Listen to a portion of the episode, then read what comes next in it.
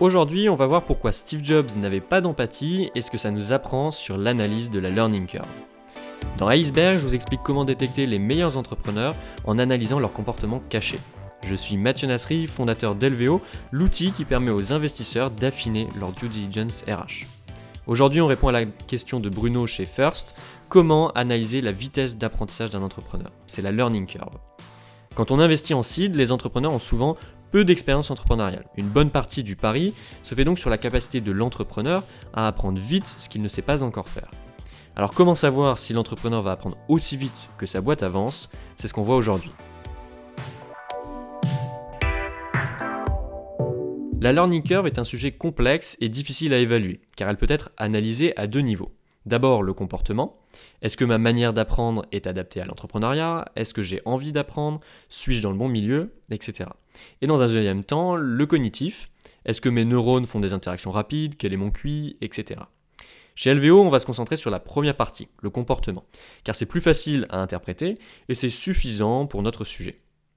Dans l'apprentissage, il y a deux choses, l'inné, ce que l'on sait faire depuis toujours, et l'appris, ce que l'on a appris à faire. Crier est inné, on le fait depuis le jour même de notre naissance, alors que marcher est appris. Même chose dans l'entrepreneuriat. Certains entrepreneurs ont beaucoup de compétences entrepreneuriales innées, par exemple la résilience, l'ambition, et d'autres les apprennent au fur et à mesure de la vie. La grande différence entre les deux, c'est que l'on est meilleur à ce qui est inné, puisqu'on le fait depuis toujours. Il faut donc choisir des entrepreneurs qui ont un maximum de compétences entrepreneuriales innées, car ils auront moins de choses à apprendre, tout simplement. Ils ont, d'une certaine manière, un train d'avance, et c'est ce qui explique en partie les succès très jeunes, avec peu d'expérience, comme Steve Jobs, Elon Musk, Zuckerberg, etc. De plus, en fonction de nos compétences innées, nos compétences apprises sont prévisibles, et elles se développent par tranche d'âge. On peut donc savoir non seulement ce que l'entrepreneur a déjà appris, mais aussi les prochaines compétences qu'il va apprendre. Ça nous permet d'une certaine manière de se projeter.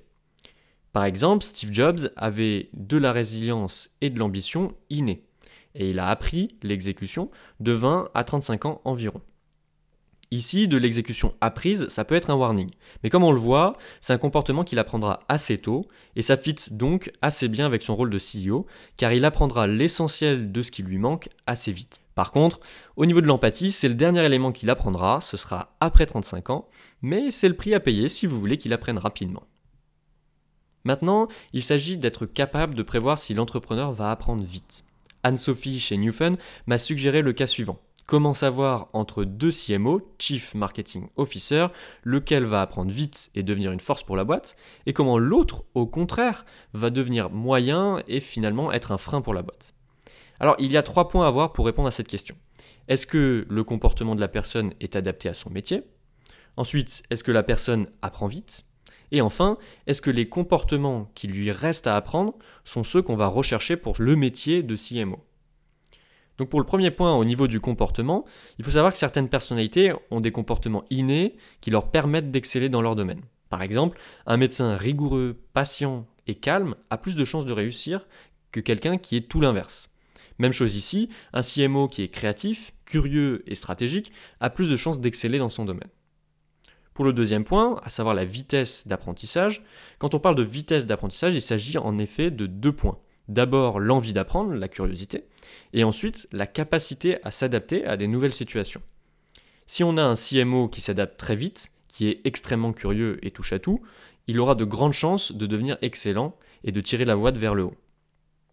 Pour les prochains talents, comme on l'a dit précédemment avec Steve Jobs, les compétences qui vont être apprises sont prévisibles. Il faut donc voir si les compétences qui sont à apprendre vont avec le job ou plutôt s'en éloignent. Si notre CMO est créatif, curieux, qu'il apprend vite, mais qu'il lui manque l'aspect stratégique, il faut voir s'il va l'apprendre prochainement. Si c'est le cas, il coche toutes les cases et va avoir une forte learning curve.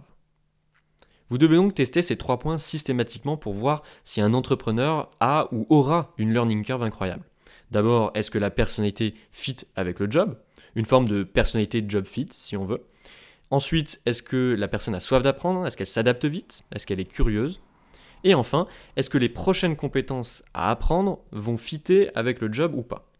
Pour ce point-là, il y a sept comportements entrepreneuriaux que chaque entrepreneur apprend dans un ordre différent au fur et à mesure de la vie. Je vous mets donc en description ces sept comportements pour que vous puissiez les analyser en entretien. Vous trouverez aussi un use case plus complet avec l'exécution de Steve Jobs. Analyser la learning curve est difficile, car prévoir ce que va apprendre un entrepreneur plus tard est complexe. C'est pour cela que chez LVO, nous avons créé la méthode iceberg, qui consiste à dire qu'on voit tous la partie émergée des entrepreneurs, et avec LVO, on vous aide à découvrir la partie immergée. Le but, clarifier vos doutes en définissant précisément le niveau d'ambition, la vitesse d'apprentissage, le matching entre les associés et plein d'autres éléments au travers du comportement. Je donne plus d'infos en description. Merci Bruno pour ta question. Tu as nominé ton collègue Pierre, Elina chez Gaïa et Julien David chez Iris Capital pour poser à leur tour une question. On vous attend donc tous pour un prochain épisode. En attendant, abonnez-vous au podcast pour apprendre à détecter les meilleurs entrepreneurs grâce à leur comportement.